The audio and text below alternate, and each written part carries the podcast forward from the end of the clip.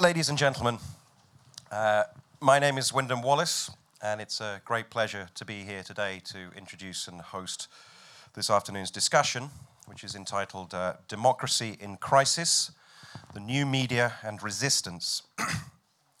it seems like an especially important time to be holding such a debate.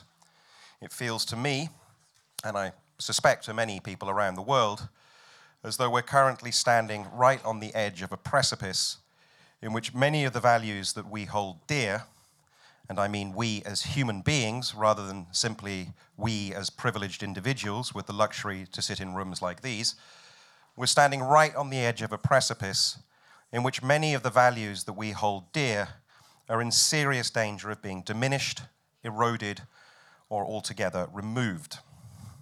Each morning when I wake up, I read the headlines and I see evidence of our freedoms and democratic rights being restricted. Correctly or otherwise, there was the imposition of a protracted state of emergency here in France following last year's appalling attacks, extending police powers and allowing unilateral executive decisions without any democratic debate. In Germany, a comedian and TV prosecutor, uh, presenter is to be prosecuted with the cooperation of the German Chancellor for jokes, arguably bad ones, but nonetheless delivered in the name of satire, jokes at the expense of the Turkish president because he felt insulted.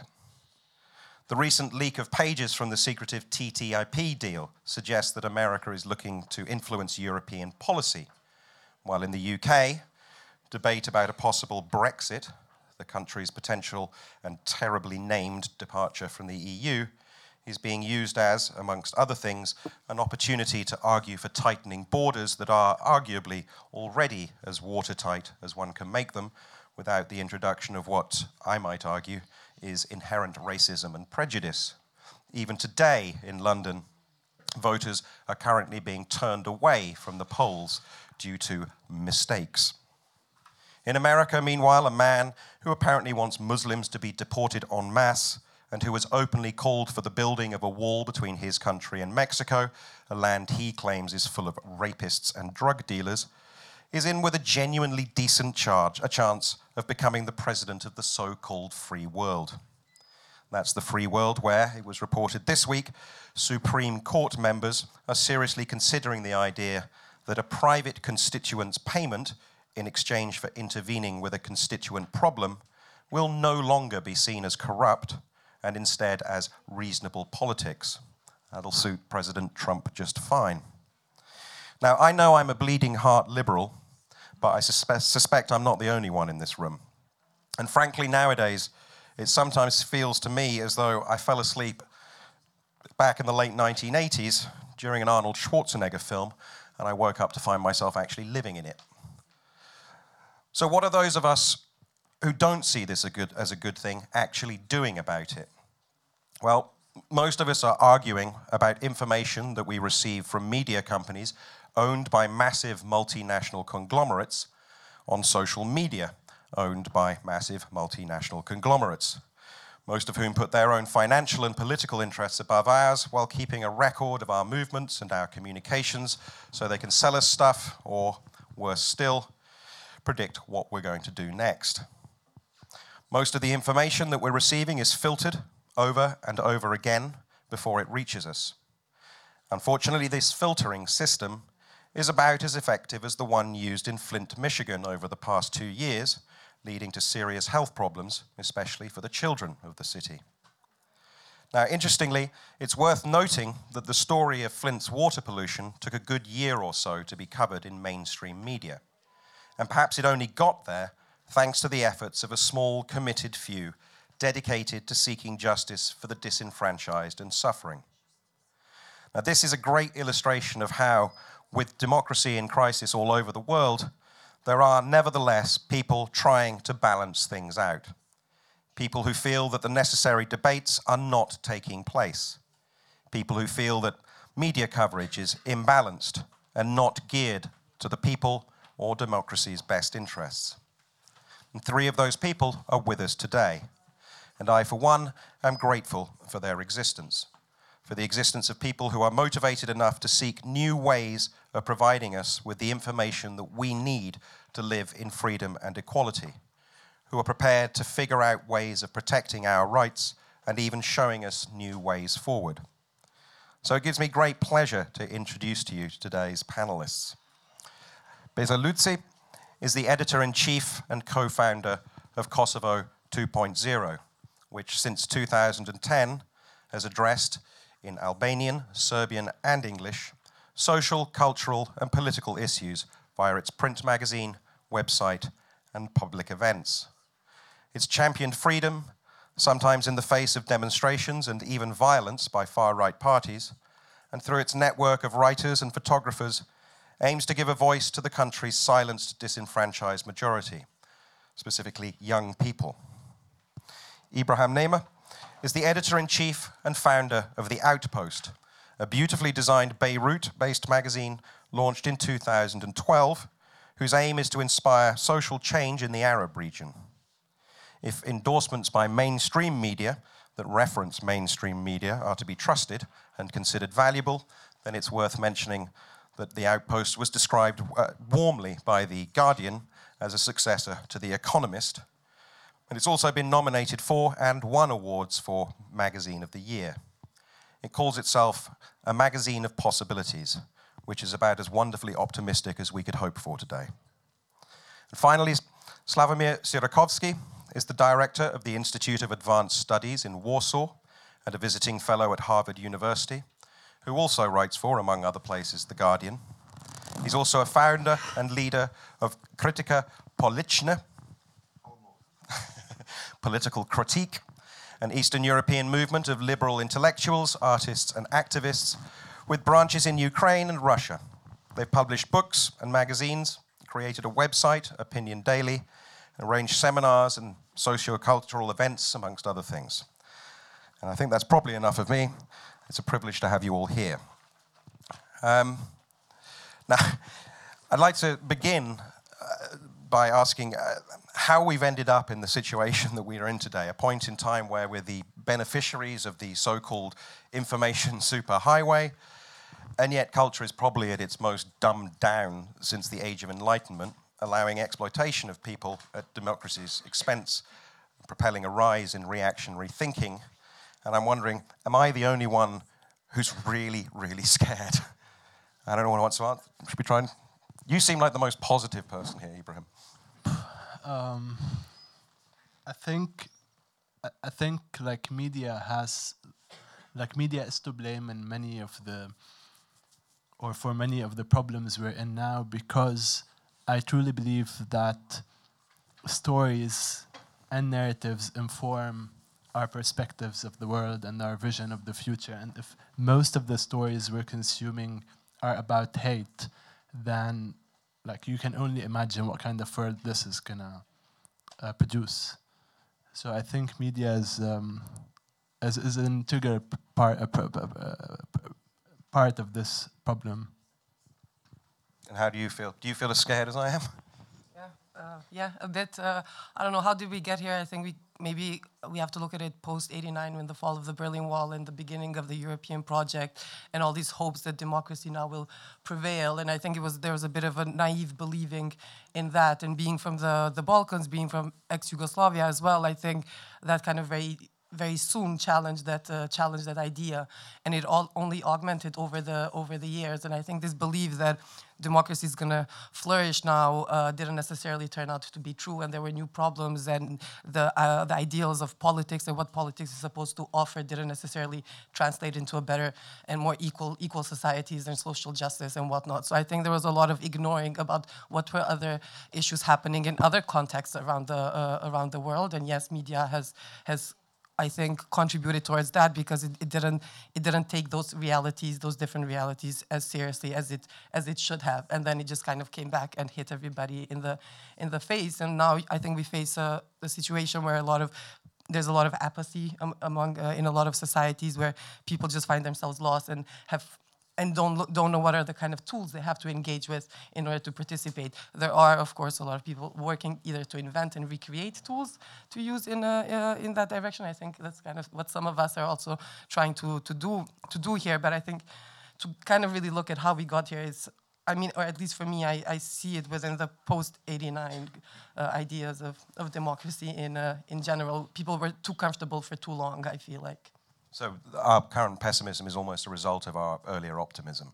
In, in a sense, in a sense, because I mean, we have to remember that democracy is a, it's a, it requires constant negotiation. So it's not something that it's it's there, it's established, and then it's gonna it's gonna it's going to serve you. You also have to think what is democracy giving you and what are you giving in return as well. And when I say that people were too comfortable, it's because they thought that the ideal had been reached.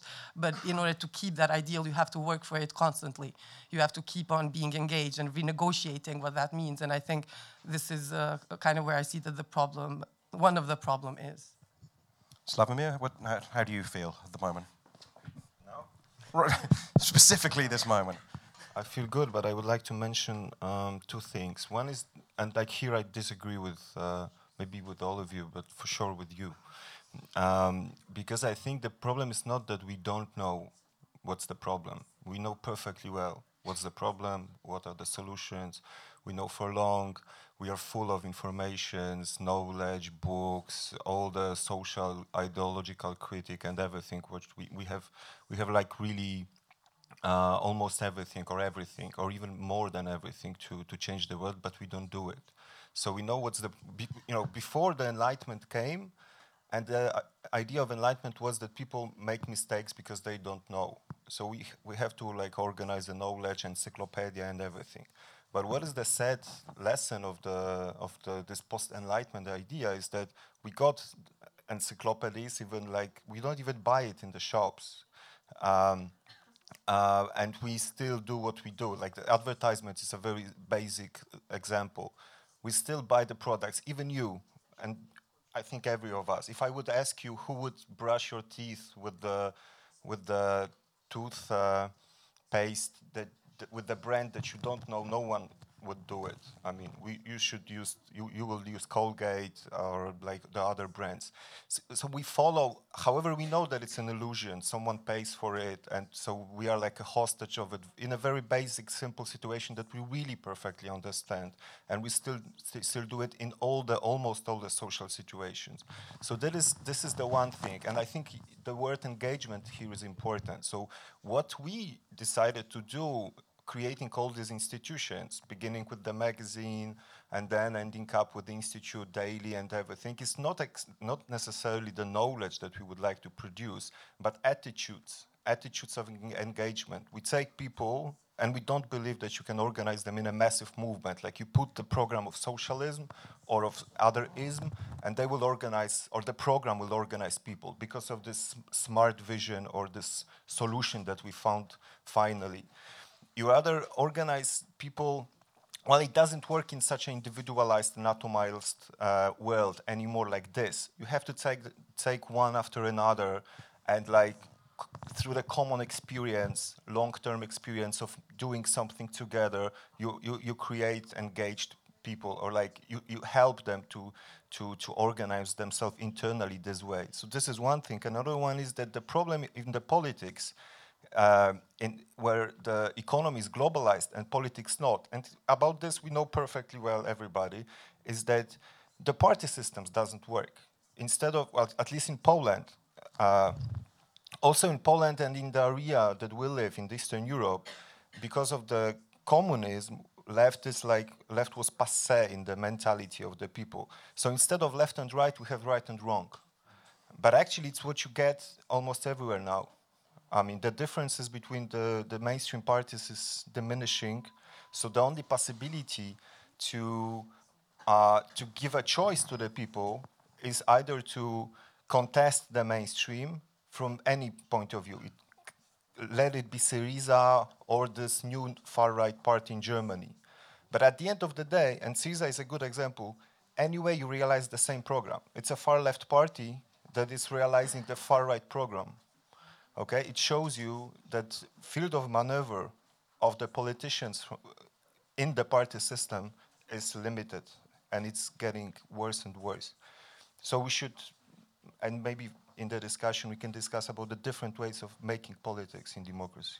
Well, funny enough, you've touched upon a number of things that I was going to be moving on to a little bit later during the discussion. Um, you've both, I think, you've mentioned, well, you certainly mentioned apathy, and uh, you've kind of hinted towards that. Why, why has this apathy developed so powerfully, do you think, in the last, particularly I feel like in the last 10 years? I feel that apathy, in a sense, has almost coincided with the rise of social media, this sense that we're all engaging and we're all doing less than ever before. Do you think that it's coincidence that, that, that I see it that way, or do you think there are far greater things at stake than that? Is it unfair to blame social media for the world's ills? I mean, the problem is so grave that so many people have lost hope. I mean, if you live in places like the Middle East, where there's so much violence and uh, lack of infrastructure and like all these problems, you can't blame people for losing hope, hope and thinking that they don't have the power to change because the problem is so huge. And you touched upon changing the world. And then I, I do believe that we can change the world, but the world can be changed overnight. And I think because we're in, in, the, in the place we are now, economically and politically and culturally, with all the systems that we have been raised on are falling apart, we need to present new points of views for the future because it's it's up to us to really invent how can we move forward because everything, all the systems have failed us. Um, so, uh, so that's that's where I think platforms like the Outpost and Kosovo 2.0 and yours are important because they can show people that despite the bleakness of the situation, we can do something to perhaps fix what's going on.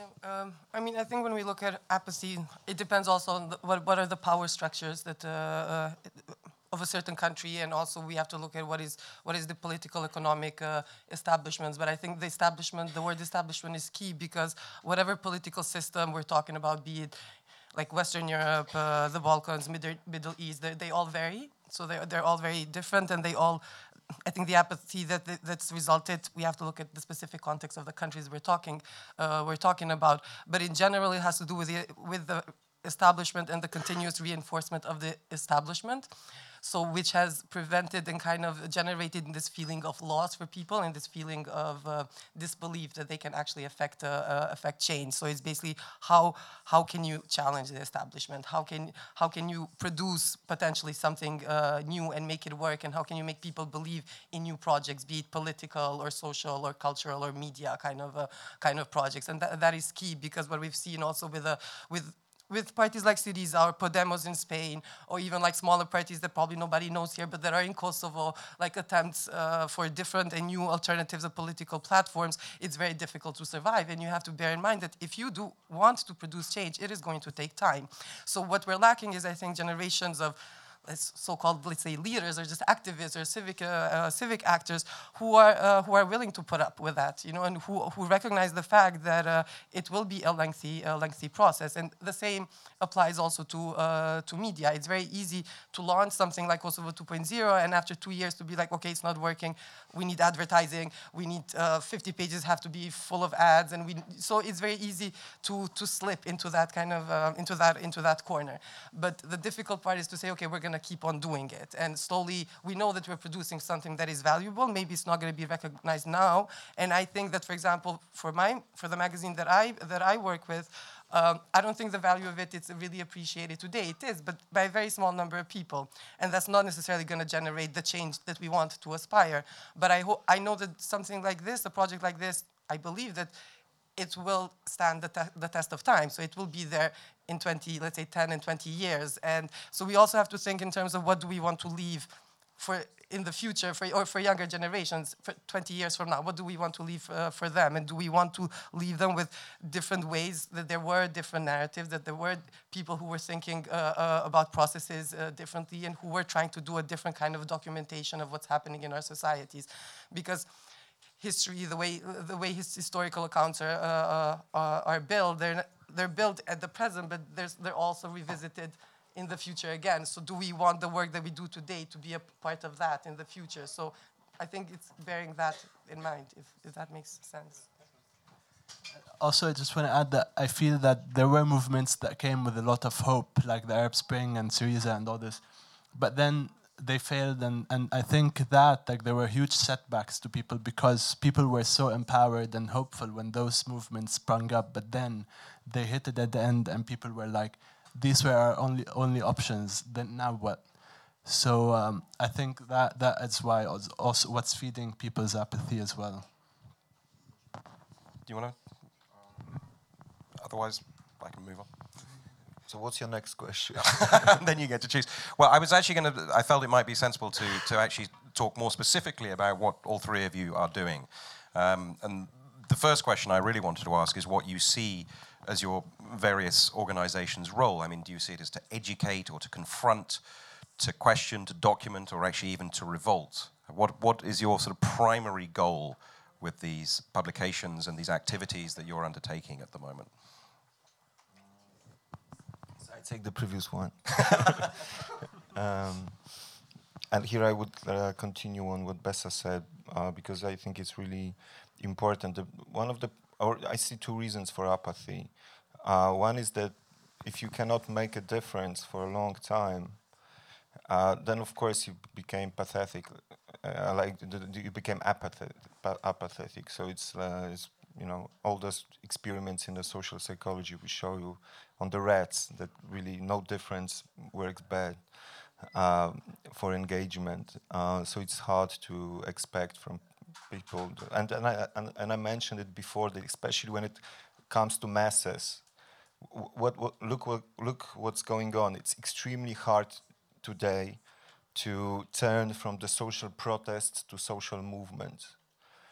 Um, what is lacking among the people is something which I think Michel Houellebecq uh, perfectly shows this social glue that disappeared on any side almost, except for religion.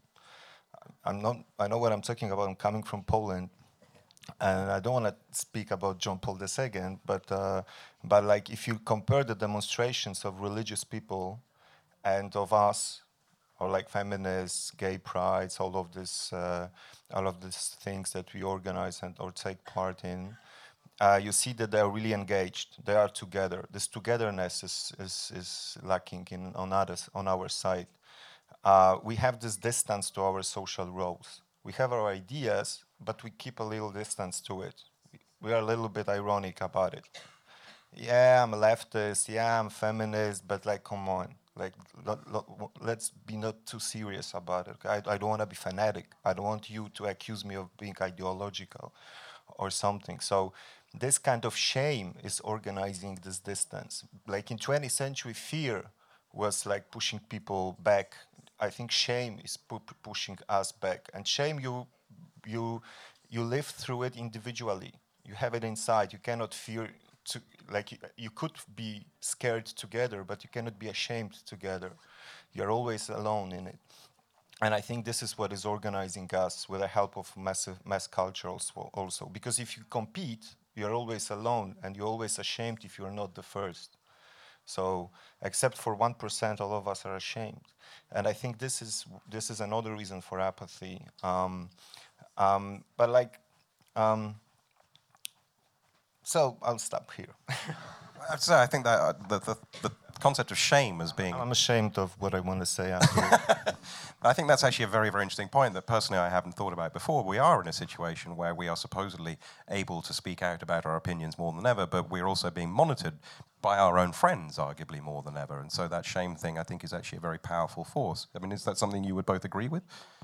Yeah, I haven't, I haven't thought about it actually, and I, I think it, it is it is a good point, and I, I definitely also agree on this thing of um, while others are more uh, let's say more vocal, or especially you, you see people in the in the extremes of the spectrum being more together and being more united, whereas um, movements that we we believe in, there is I think what you said, this tendency of uh, of yes, I'm gonna be vocal, but uh, just to the extent I'm, I'm not gonna like impose myself on uh, on other people. And uh, it's the idea I think also of I think it's a bit of the, the problem of like liberal thinking as well in a sense that you know yes, of course, you're going to respect other people's rights and freedoms, but then there's always this moment when you stop and say, like, I'm going to do it up to this point. But okay, how to then mobilize and create more support, uh, uh, support, support uh, around it. And then with social media, also what you what you mentioned uh, earlier in this this element of there is the element of shame, I think, but I think there's also kind of a competition as well. And then also how social media is used depends. I think also different societies use it uh, very, very differently. But I think that it's also created this uh,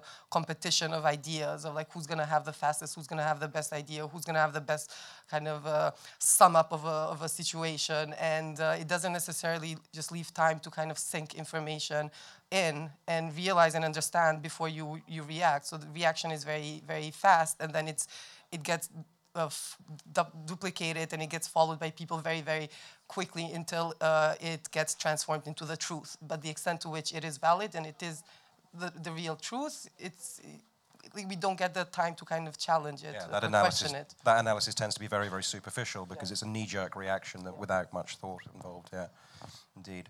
Um, did you feel anything?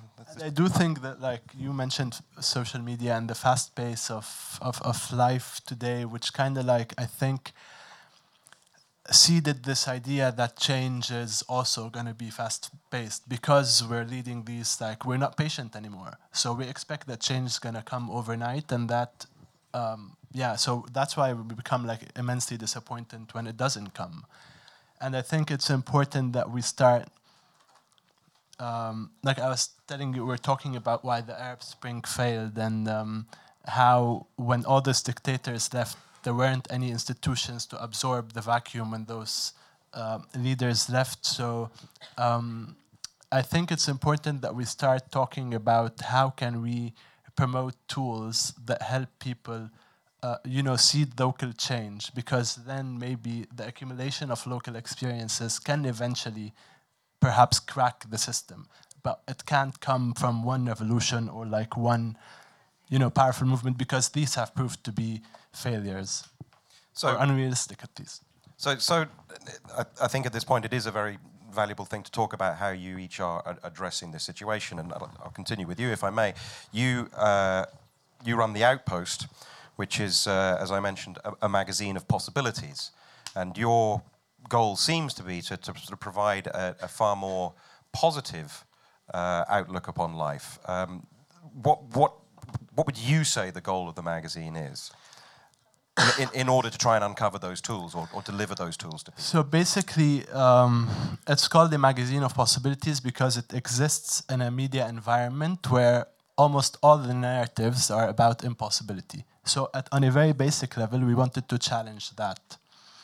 Um, so, it's an attempt to basically tell a different story, a new story about the Arab world, because I don't, I don't think that this kind of story is being told elsewhere. But on a, on a very important level, by doing so, I think it's opening up a space for young people in the region to hope, because um, they can like as I said, stories inform our perspective of the world. They inform us about where we come from and like how can we like they help us imagine like the future. So if all the stories we're getting are about defeat and disappointment and uh, you know violence, then what kind of world do you expect these stories to produce? So this is what we're trying to do really, and I think. Uh, like I always talk about how stories can actually change the world, and people think that we're a bunch of dreamers and that we're just like theorizing and talking. But then, like, I think I think story can change the world on a very basic level. So one, it can inform people about what's what's wrong with the world, and I think a lot of me, mainstream media are not doing that. It can also shift perspectives when it comes to societies that are really. Um, um, what's the word? Like in places like the Middle East, where there's so much religious thinking that sometimes can become fanatical thinking. Um, it can shift perspe- people's perspectives on important causes, but also uh, on a final level, it can inspire people to take action. Um, so, for example, when I get this is this was our latest body issue, and I got an email from this guy who picked it up in Berlin, and he was like, um, I was really moved by some of the stories that he decided to um, donate his organs um, to like an organ donation center in Beirut, and this kind of action is considered taboo in a place like uh, Lebanon, where organ donation is uh, is a taboo subject culturally. So if one person was inspired to actually take some kind of action because of story in the magazine, and another person, like you know, it's a it's a ripple effect. So maybe then um, change can happen. Um, yeah, I, I, think some of the similar things, uh, as well as Ibrahim said. I mean, with us, the aim of the magazine is really to to provide different narratives to, to document as well, to provoke uh, uh, public discussion, to to challenge uh, ideas of of identity as well, of how we perceive ourselves also in terms of in, within society. But I think in a bigger scale, also the aim of the of this like this magazine, I, I feel like also the Outpost does that, and I feel like there's a lot of other smaller media, similar media projects that are emerging uh, around the world. Is the fact of challenging the, the corporate and established and conglomerate media uh, as well, for, because there's, and I think this is particularly true from. Um, okay, now I'm just let me, let me just talk specifically about Kosovo in this uh, in this sense, where you're you're you're always written about. You're always you you always have to be told to others in terms of what Kosovo is, for example, or how to think about Kosovo, or like how does it look, you know. So there's and there's this, and this comes spe specifically also from like a Western media uh, approach on how to tell the other people and how to understand the country like Kosovo, how to understand the country like Beirut, which is which becomes very frustrating about being written all the time and uh, which is very problematic in a lot of ways in, in the terms of how you're explained. So for us, it was because we also publish in English, so it was very important to challenge that and to say that there we can, you can be a media from Kosovo and you can be an equal voice actually in the global discussion as, uh, as well. So not only when you write about yourself, but also in terms of participating in what's happening globally. That you, yes, you can be a smaller country, and yes, you can have problems of, uh, uh, of democracy, which are a result of like uh, being a post-war society and all of that, but it doesn't mean that the only way you exist is as a country that is corrupt, or that the only way that you ex exist is a, is a country where there's organized crime, or, I mean, those are those are things that exist in all countries, of course, to different, uh, different, different extents, but also to, to say that there can be smaller media that can participate in, in, in larger global narratives. So this was, I think, very important for us as well uh, uh, with the magazine, because we're not only producing it, yes, it's called Kosovo to Bedir, but it's not just about Kosovo, so we're bringing also stories from, uh, uh from, from elsewhere as, uh, as well in that direction. And it's key that, I'll move on to yours in a moment, but it's key, I think, that all three of you are writing in English as well um, which kind of guarantees a, a far greater international audience. Um, which is perhaps something that we'll, we'll return to in a moment. Um, you, uh, you also have a, a, a website. You have, uh, you've, I think, published 39 books so far. Um, a year. I'm speechless. Can I have a deal? Uh, do you want to maybe talk a little bit about what you're doing and how you are addressing the, the, the situation through the, the work that you're doing? beginning with the aims, um, there is a, of course, Poles, they also feel like a victim of everybody and always. So, but of course, it's funny. Poles, Poland, Poland always is a victim, remember. Um, but, um, but actually, the, there is a difference between Eastern and Western Europe. I don't know how to how to classify how uh, would you classify your countries, but I would classify my not as a. I mean, now you know, Poles think that they are part of Northern Europe, but they, they're not, of course. But, uh, um, but the difference is that um, um, the, the, the, phenomenon of intelligentsia is very Eastern European. This is why you write it in French or in English in phonetically. And intelligentsia is not about education or you know feeling better with your uh, um, level of something, but it's about an attitude, actually. Intelligentsia was uh, a pretty small group of people in the society that generally had a problem of being backward, of backwardness and problem of social institutions, beginning with the state. Countries like Poland, Ukraine, Czech Republic were not even on the map for a long time. But universities, trade unions, all of the social institutions that were based uh, and existed in France or in Germany and organized social life was not really, or either very weak or not even present in countries like mine.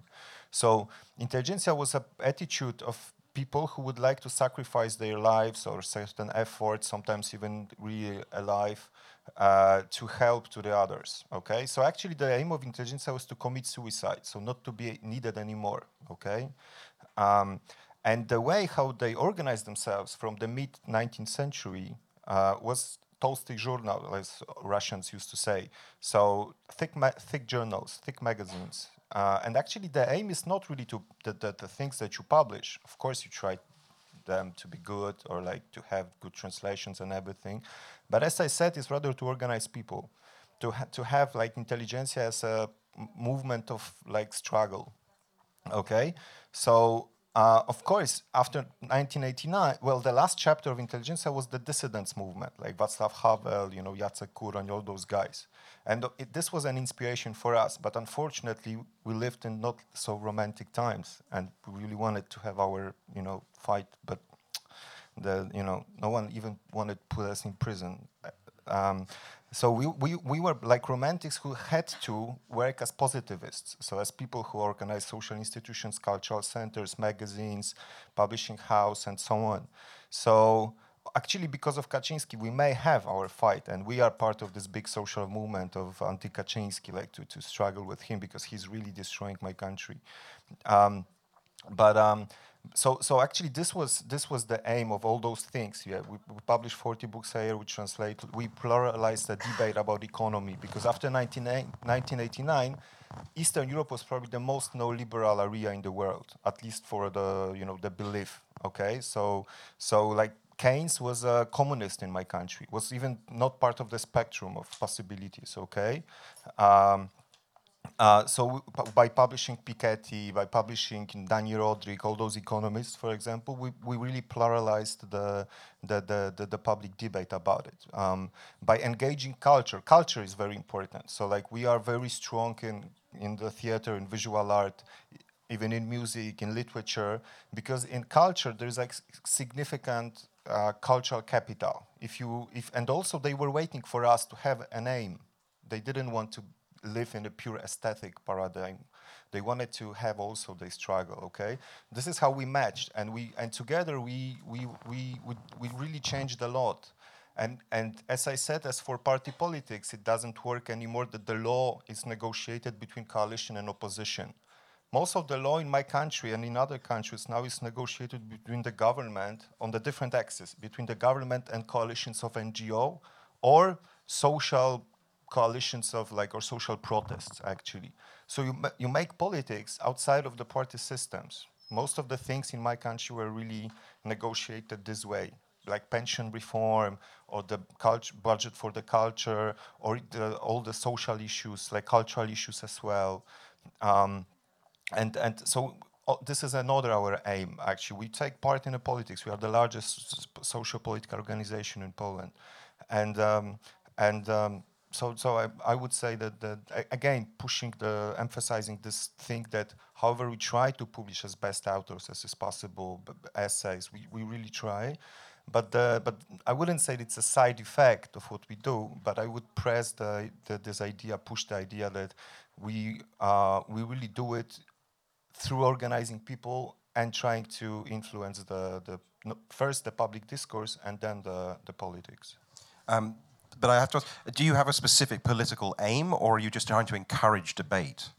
Well, first, the idea was to reinvent the left because the, after, well, you had post-communists, but they were extremely neoliberal and pretty conservative for our other issues. But then we realized that there is a problem with the politics generally. Um, um, that it's more, mostly about so political marketing, like this, like uh, this stupid technology, like it's a part of the business. Like actually, media, mass media, we organized the daily because the serious content were disappearing from media, so we decided to regain it. First fundraising for it, and then getting back all those things like long essays, translations, good interviews. So the things that were, you know, disappearing in the biggest daily or biggest weeklies. Okay, um, uh, so, so, so, so, I, well, then the idea was not only to reinvent the left, but actually to reinvent the politics. But of course, it's a hard aim, and we still need some time.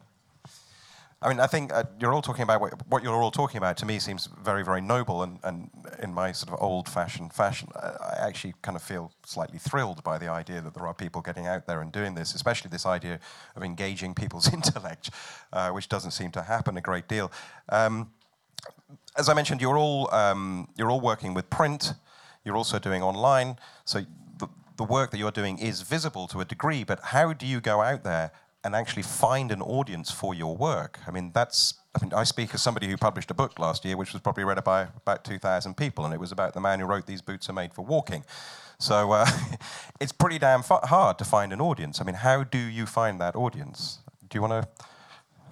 I'm going to go straight for you. Okay, great. Uh, social media, which we're criticizing. Uh, I mean, I think to some extent, it's all, first. I think it's for us, it was about recognizing that uh, there is an audience out there that is waiting for something like this, and I think that's what uh, kind of mainstream media have uh, have forgotten in terms of how they see the public and how they define the public interest. You know, because I think mainstream media are not generally responding anymore to the to the public interest because they're not really listening to what what people want or and they and and I mean in general when we're talking about the public sphere, it's uh, I mean like recognizing that uh, that it's uh, multi-layered as well. That the public there's not one one public out there. So about being able to identify different voices, different experiences within uh, within the sphere and to respond to those. So from from the beginning, I think what is important is just to realize that uh, there is people who are waiting for something different to be offered to them. And then in terms of uh, reaching out to them, I mean it's uh, it's really I mean, it is a bit of social media, so you have to uh, just to know how to kind of utilize them, but also not letting yourself be, um, uh, not letting yourself just drown in the competition that I was talking about earlier that exists uh, that exists online. Because, for example, for us, we've been we've been around since 2010 with the online magazine. We started with the print in 2011, and we still have 15,000 followers on Facebook, which is good, but it's also small in a, in a sense. But for us, it's fine because we want the people that follow us to be real real readers. We don't want to have 100,000, but not necessarily being read. So we are up for going about it slowly and making sure that people slowly connect to the connect to the magazine and connect to the uh, to the content that uh, that uh, that that we are producing.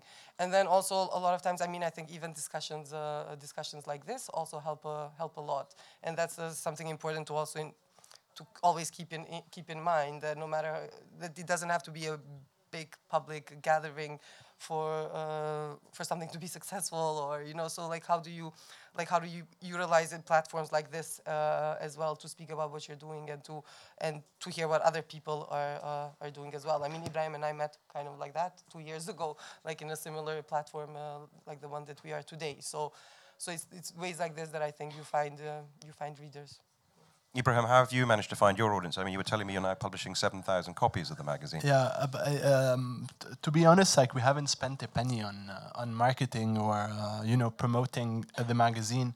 Besides, um, it has grown organically since day one, and I think one of the reason is um, th there was a need for this kind of like this kind of platform, and that's why people like absorbed it. But also, as Besa was saying, we get invited to a lot of such um, events, and I always feel that after our talk, uh, like our Facebook activity spikes or our sales spike online, and I, I, I truly believe that they're a very like good platform as well. Um, but in terms of, I so this is in English, and we've been doing it for four years, and I feel like uh, we've reached the point where. Um, the, the, the, publication, because it's in English, can only go so far in a place like the, the Arab world, which is why we decided, I was telling you earlier, that we're going to start publishing a newspaper in Arabic, which we're launching in June. And it's going to be a free publication that's distributed. Like We're going to like really mass distribute it because we really need those ideas to get, because you can only expect a certain person to be familiar with like print and to go into a bookstore and dish out 10 euros for a magazine like that. So it gets, so it alienates other people who we would like to expose to some of the ideas we're running in the magazine, and hence why we decided to do this publication, the, the Arabic one. That leads me to the next question, actually, which is, uh, sorry, I mean, I, did you want to explain uh, briefly how you've reached, reached your audience, or should we? Okay, no. I like this Eastern bluntness. Um, this does lead us to the to the, the question of how on earth do you finance situations like this? I mean, to finance something like that alone is not easy. Certainly, without uh, corporate intervention, should we say, to, to be now looking at, uh, at giving away a free uh, free newspaper, that's a very very ambitious project. How do you look at financing these these uh, these various projects that you have without, if I can be so bold, suck, sucking corporate cock? Well, we stopped publishing advertising, so we don't get any money from corporations or from brands or from the corporate establishment because, in a way, it's a system that we're trying to challenge and uh, like, we don't agree with in many ways. So we don't take money from them. Um, we sell a lot of magazines, so sales are our primary source of revenue. Uh, sometimes we get funds from organizations that are whose interests are aligned with ours, and they give us some money to print. So, for example, the the uh, the, the Arabic edition is going to be funded by Prince Claus, who also uh, Besa worked with. Um, uh, and we do events and different things to keep on uh, like to keep on the revenue stream going and now we've tapped into a new uh, opportunity which is uh, like some people realize that we're really creative in the way we approach problems and like develop put together publications and stuff like that. So they asked us to do work for them like creative work for them and that's like a consultancy kind of um, so we're doing that. And uh, yeah. Actually one of our one of our themes upcoming themes is on alternative economies and we're going we're looking at how can we try to create a new value system that's independent of the the the, the, the value system that exists today which is money. And um, can we use this as a thought experiment but also in a way to fund the issue itself? So this is uh, i thought it's interesting to mention since um, yeah how do you finance your um, activities? Yeah, we, we don't have ads uh, ads either. Uh, we, we fund them mostly through through grants, a, lo a lot through grants, through sales, a bit of the uh, of the of the magazine. We also do a lot of um, events. So we usually, for us, it's very important. For example, with with each magazine edition, to also bring it bring it into a physical public sphere and generate discussion. Uh, so then through uh, through events in that uh, in, in that regard as as well.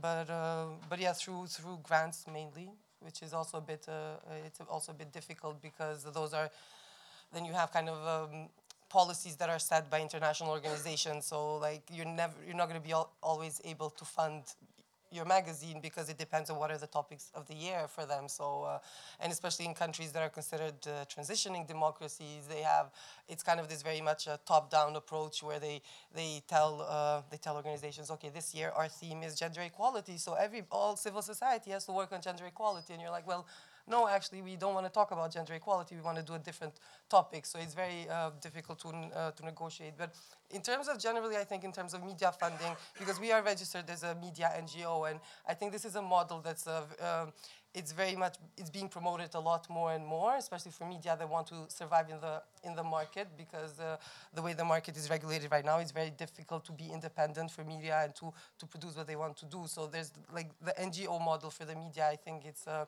it's something that's being picked up a bit more and more, and I think that it's potentially going to be uh, a point of discussion as one of the viable ways for uh, for independent media to really uh, uh, to to really survive. And then also related to that, when I was saying earlier about recognizing the fact that there are there is an audience, there are different publics out there, and that there are people who still want to read good content. So how to also get them be a part of it and participate too, so that at the end to be able to produce something that is more quality. I mean, do you work full time on the magazine, or do you have to? So, okay, so you are yeah. able to fund your life, and uh, yes. okay, yeah. And how do you fund your activities? First, say that uh, it's definitely much easier in Poland than in Kosovo or Lebanon. I think it's an uncomparable uh, worlds. Uh, so to me, it's just much easier. Um, but um, um, but we have uh, three sources. Well, we hire around um, for full time we have like 40 50 people but like we cooperate or like partly we, we have like 400 so it's really it's really large and really need a big budget for it. And i think three sources for us is uh, our um, grants of course and on any level um, like you know american german polish now polish kaczynski stopped everything but it, we always just tr tried to be pretty independent. So it was like 10, 15 percent of our budget. So it's, it it it won't really uh, damage us. Um, so so grants is one third, probably maybe maybe even more. Then then the uh, the publishing house, if you publish Piketty, Zizek, all those guys, and sometimes we have also just by surprise, like we just published a book on nuns, and the first circulation is 50,000, 50, 50, which is a uh, surprise. So what Kaczynski Katas we got from the Catholic Church actually back because the, the book is about the Catholic Church and it's very popular. Um, and um, and uh, yes, another one about hip hop uh, uh, band, like friendly band to us, that the leader committed suicide. We sold like hundred thousand copies, but not every year you can, you know, kill one hip hop uh, leader. So so it's not our like you know fluent uh, and constant source of revenues.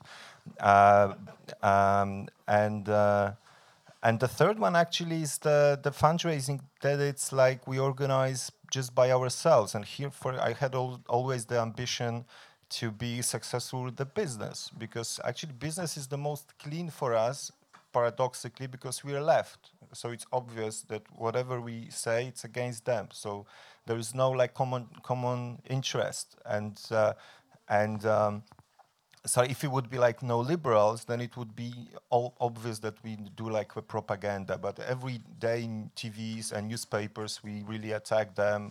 Uh, and and in the same time, if you want to, and culture, actually culture, they, they used to sponsor culture. Like we organize, we used to organize around 1,500 events only a year in Poland. We now organize much less, like 400, 400, 600 events different in different cultural centers. And we have one cultural center in Kiev as well. So then it, it's of course much easier to, to, to find the support for concerts, literature, uh, exhibitions, stuff like this. Uh, um, yeah, so, so like business, grants, uh, uh market of, uh, of books. I have to ask how much the re resistance has been against what you're doing. I think you, your, your, organisation in particular, I think, has faced some fairly fierce resistance. I think that even ended up with prosecutions against people that had, um, I think, attacked one of your uh, events. Am I right? That was uh, yeah because the magazine is uh, thematic. So in every every issue we choose a particular theme and uh, we write around that. Uh, for example, here I have like the 90s, but uh, the, that particular the incident that you're talking about it was the sex issue, and it was the the fourth edition that we uh, that we did, and it talked about. Um, it talked about sex, sexuality, LGBT rights in the uh, in the region, and usually, so for every magazine launch, we do we do a public uh, event, and what we had planned that day was we had an exhibition, uh, we had a discussion, a reading session, because in, in that issue we had personal stories of some of the first uh, gay people that came out in the region, write their accounts, and it's important to know that until that point, for example, in in Kosovo and in the larger Balkans region, let's say the Western Balkans, the media were not really, there was never really a media initiated genuine debate about LGBT, uh, LGBT rights. The media in general tended to kind of just foster or incite hatred in a lot of cases. So when we did this magazine issue, it was the first time somebody really publicly talking about gay rights, especially in, in, uh, in Kosovo. So the days leading up to the, uh, uh, to the event, um, you had some of the mainstream media started reporting about it, but actually they also, the way they presented it all was that uh, there's a sex party happening. I mean, they basically said that people thought that there's pub public orgy was going to happen at the at the at the event. So there was a lot of um, there was a lot of mixed messages that were uh, getting out there uh, from the mainstream media. And uh, for in Berlin, that would act in your favor. It's true, yeah, exactly. it's like, come, join. but, um, um, but yeah, so then people started mobilizing. And uh, some of the mobilization um, happened specifically within some of the more radical Islamic uh, groups who are very small in terms of number but the, in Kosovo. But the reason that they uh, managed to generate and mobilize more support is because in general society it's, it's more conservative it's more traditional. So by playing on these uh, elements of like what they consider Albanian tradition and Albanian values, uh, they managed to support uh, uh to to uh, to get more support from them from people that wouldn't necessarily support them in their more radical views. So uh, basically, their messages was that we're degenerating the youth, and these are not Albanian values. They've never been uh, gay people have never been part of Albanian culture and whatnot. So this is kind of some of the messages that they were uh, doing, and they were call, calling for public protest, basically. So the day of the event, we. Um, uh, first, we were there was we were attacked at the venue by 20 people, uh, 20 young, 20 men.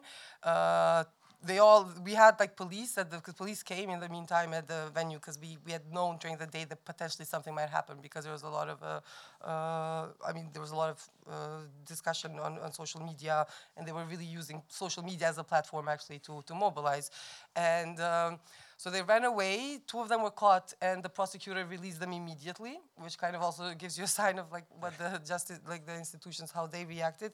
And then later in the evening, when the party was going to uh, happen, there was around 200 men outside of the uh, venue protesting, and there was like 200 men. There was the special unit, police, and there was like around 40 of us because inside because the party hadn't started, so we had to uh, we had to to cancel.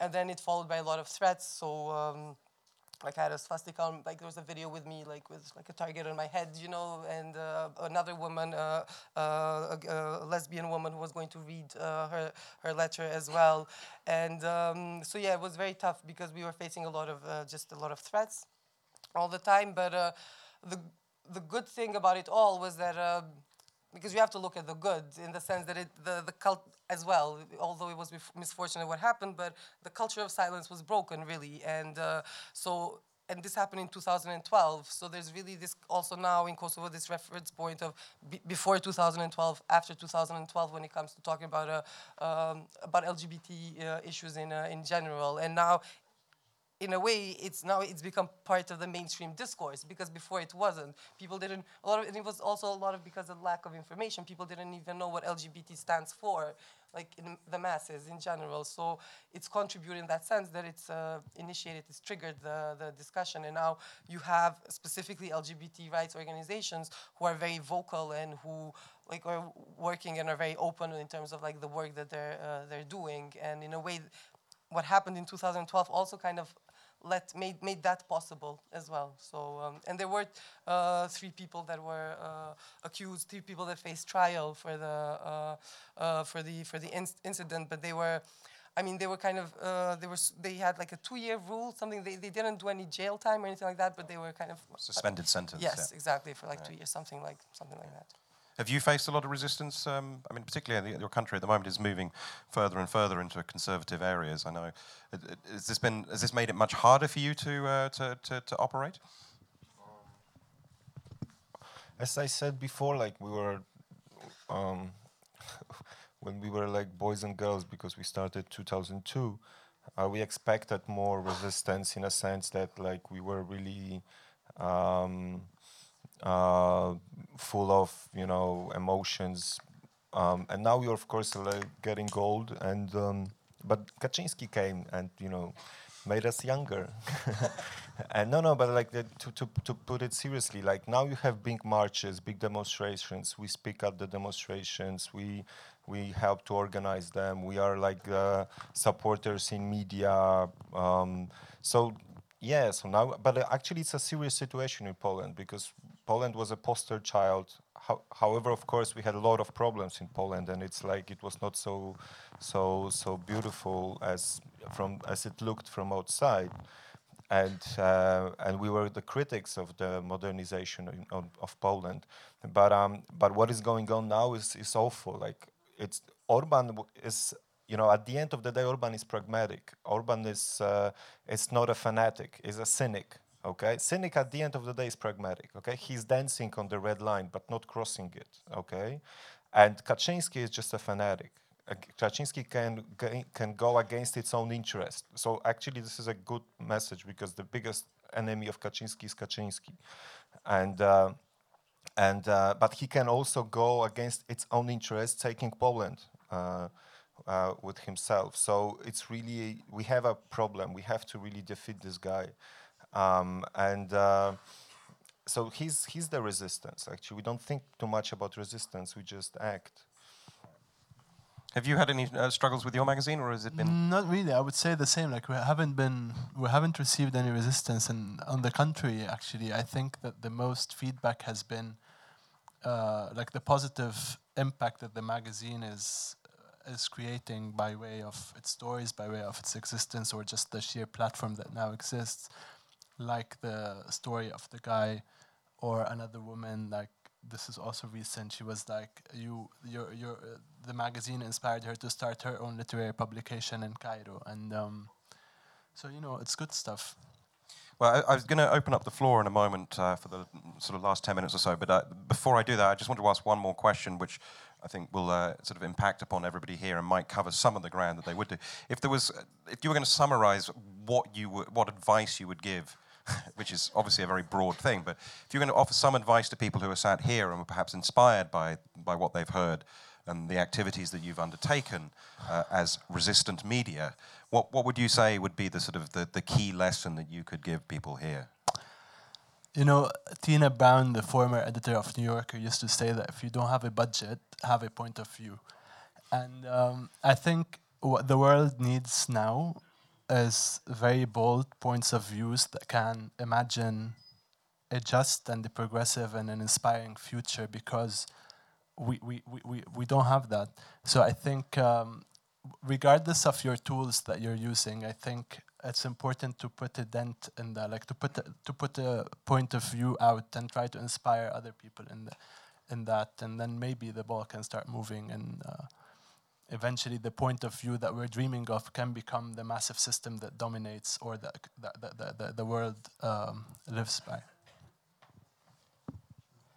advice. I don't know. I don't know if I can give a I give advice because it really it, every for me every context is very different. So it depends on what what people are interested in doing and whatnot. But I mean, it's it, it depends on what you want to respond to, and uh, I think that's that's that's key. Just knowing what you want to respond to, and then there's always other people that want to respond to the same thing. So it's uh, however you start, other people will will join, and it's it's a lengthy process. It takes time, depends for whom, how long, but um, you know what, just identifying what you want to respond to. And then the the beauty of it is because so many other things come up in the process. You start with one idea, but it changes uh, down down the course of the the work. It's always going to change. It's because you learn more about yourself. You learn more about what you're doing. You learn more about what's needed in terms of like the field that you're working in. So maybe something along that line. Yeah, patience definitely seems to have been a theme, I think, during the course. Is there any, any sort of wisdom you would like to impart? Give the voice to the public.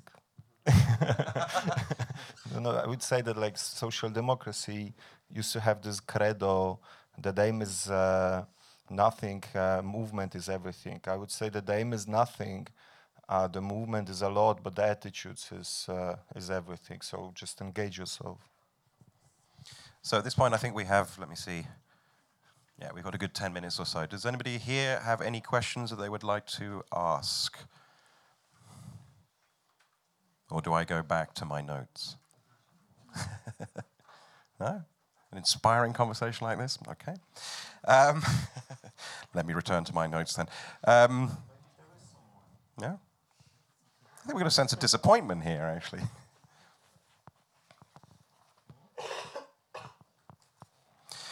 Um, okay, well, in that case, I'd, I'd like to ask um, how do you maintain hope uh, through, especially at a time like this, particularly if you've been working for a long time? I mean, we've, we mentioned this idea that patience is very valuable, but, but if you're facing situations where you're having parties which are being overrun, or where the, the politics of your country are obviously moving far, you know, further away from where you would like them to be, how, how do you actually maintain the energy and the hope to keep on doing this?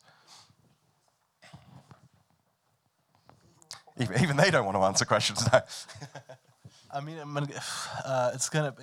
Um, I mean, I do yoga on a very naive, on a very naive and cliche level. I do yoga, and it's important. I, I think it, it is a very like. Uh, I mean, um, it's important. It's very easy to get lost with what's going on around you, but I think it's important, given all the shifts that are going on in the world, to remain grounded, to remain rooted in something, and to, to, each his own, and everyone has like different tools. But I think um, when you're strong, if you have strong foundations, and which yoga and like other things can help people achieve, then maybe. Um, uh, or I think that's that's how the positive outcome comes, or the positive outlook. Because uh, I don't, I don't know, I don't know. Yeah. you need to do some yoga, man. I think it's also examples like uh, like you mentioned earlier when people, like when you, like examples when uh, individually people are really kind of uh, affected by the work that you do, and that I think gives you hope and makes you think that okay, there is there is a point in in everything, although that it's hard and it's difficult. So like when when people respond or when you have like an 18 year old kids tell you that uh, like their your magazine uh, is kind of the bible for them in terms of design or something like you know so in, i think also examples uh, like that. But i think kind of hope also comes for me or maybe it's just kind of my my characteristic but it also comes from sometimes uh, from being angry at certain situations as well. And that makes you think that okay, you have to keep on uh, uh, to to keep on responding. And if I put it within the context of like the media and what I was talking about earlier when I was saying about this generally being these um, pre-established frames in terms of how we have to understand things, you know, what the, in terms of how the mainstream media present the world to us, I think having wanting to challenge those kind of frames, I think, is what uh, makes me work and continue working with a uh, with a magazine because when we're talking about the establishment, like also in terms of, we should talk about it in terms of the media as well. And just because something is published in the New York Times or in the Guardian doesn't mean that it's good or doesn't mean that it's quality. And there's been so many cases where I've just picked up and like read an article about this about this uh, New York journalist comes to Kosovo for the first time and he's like, oh my God, it's so exotic, it's so nice. People actually drink beer here, and he actually writes that, and it's so judgmental and it's so it's um, you know so you get really also kind of angry at the kind of narratives that are out there and you're like well you know you need to have other voices. You need those to be challenged. You need those kind of this is just one simple example but i think kind of being angry sometimes at some things also uh, ultimately translates into into hope in moving with on with your job. As the great poet johnny rotten once said anger is an energy. Yes. yeah. Um, what, what keeps you going I'm sorry. Uh, what should I say, karate or I don't know. Um, well, I think other people, like if you are with the people, then like uh, sometimes you don't even need a hope to act. You know, I don't think that the hope is necessary. Uh, if I wouldn't have a hope that I will defeat Kaczynski, I will still do it, or or that I will like, you know. Um, um, I think I'm not sure. I hope doesn't like appealing to me too much. Actually, if, if I mean, actually yoga neither, but but um, but maybe I will change it. You know. Um, um, one thing that strikes me, I mean, sitting here talking to, to all three of you, you obviously share a, a, a large number of values, um, but each of you is working on, uh, if I may be so bold, on a relatively small scale um, within your own areas. I mean, you're all working in English, admittedly, uh, which which uh, obviously enlarges the potential audience that you can have. Um, but is there is there not something to be said for the idea of perhaps sort of networking together and actually trying to, to work together? I should. Um, I don't work in English. Uh, oh, I sorry. I thought you. I mean, like I publish texts, uh, in, the, you know, in, in, Guardian or New York Times, but actually I translate it. I don't write good in good in English, and I don't do English because I don't wanna. I mean, and I don't need to because Poland is like full of problem inside problems that like really uh, it's enough to, to, to, to, do it in Polish. And we always tried to be not an exporters of revolutions because you have like groups like this, like there is a there is like for example one group in russia that you can meet them everywhere in like holland germany but never in russia. Uh, and they write a lot of things in english and they never do anything really in russia which is really a hard thing place to to to to, to do. So like i i i, I mean mm, i do everything in polish or ukrainian but uh, i don't do it in english.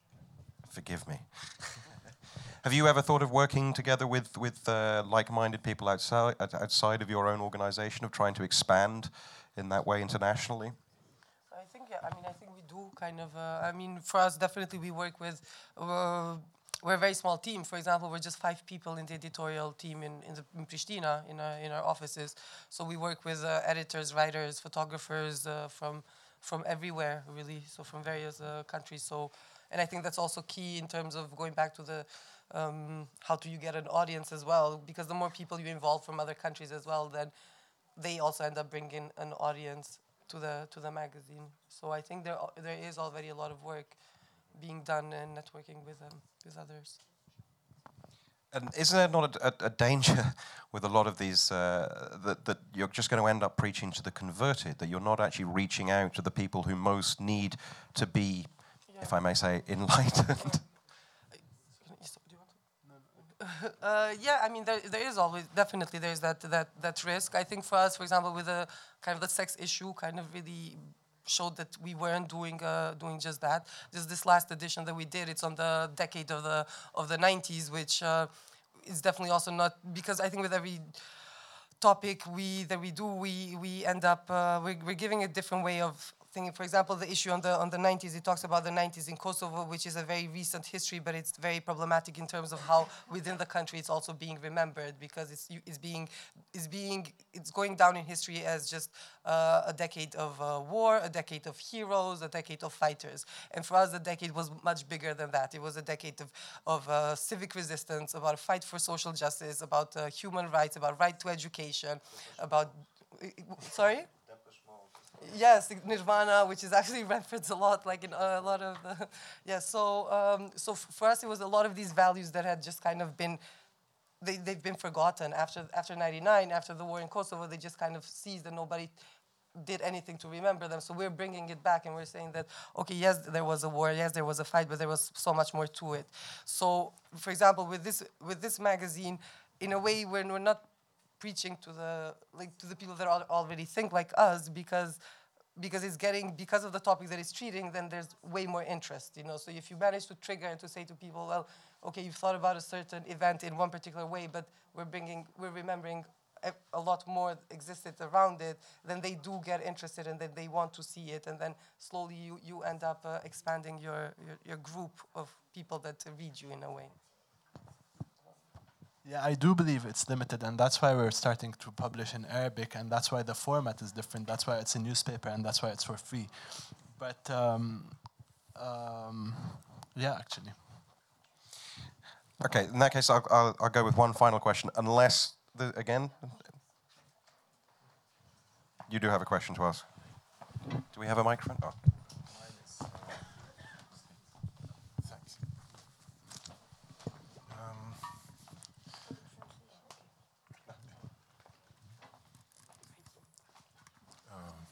français, en English.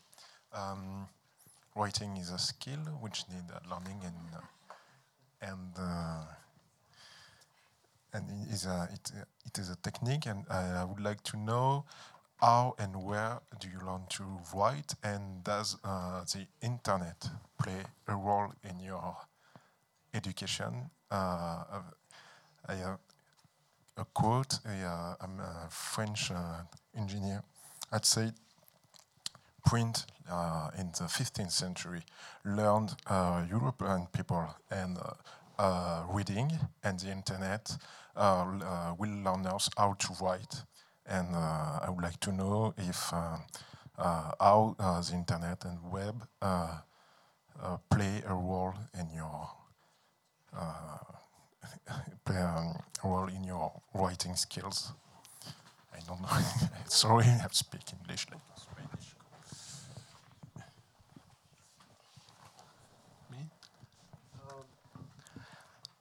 Our website is very static at the moment, just because we don't have the energy and the time, the time to uh, and the resources to actually do something there. we have been focusing so much on print, and I think it's important, like print build brand, like brands.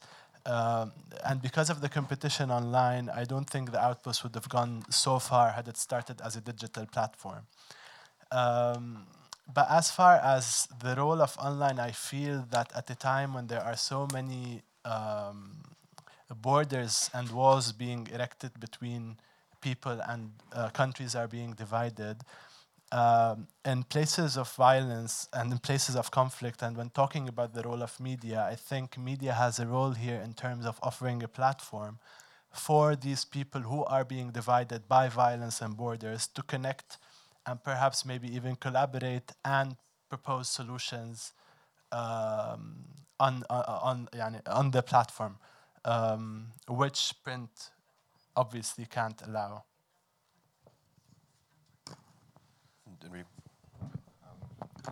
I'm the least advanced probably among you in technologically. I'm not on Facebook. I'm not on anything. I mean, I can send email. uh, Maybe I should tell it first to organizers before they invited me. But um, um, but uh, yeah. So apart from it, what I wanted to say, I, I, wanted to say something, but I forgot it. But your question was how they what what what internet what kind of role it plays in our in the well, of course, for the yeah, I mean, that me, I mean, I'm the least important also in my organization now, but uh, um, but of course we we we are, and uh, uh, and the Political Critique org dot org is a international version of. Uh, or it's like another magazine for, for international audience, so you can you can check it out if uh, uh, if you want. Uh, and yeah, like we are on those all those platforms, and we are pretty active on it. And uh, I think the only uh, quantity I know is that we have something like a lot of, I mean, like hundred and something followers, hundred thousand and something followers on on Twitter, on Facebook. I have no idea, and I don't even know the names of other uh, platforms, but I'm sure they are others. Are not? Instagram. Excellent. Okay, well, I think we've, uh, we've unfortunately run out of time, but um, I'd like to thank all three of you, Sławomir, Besa, Ibrahim, for uh, what I personally felt was a very illuminating and uh, educational and hopefully um, provocative uh, talk. So uh, thank you very much for coming a very long way indeed. Cheers.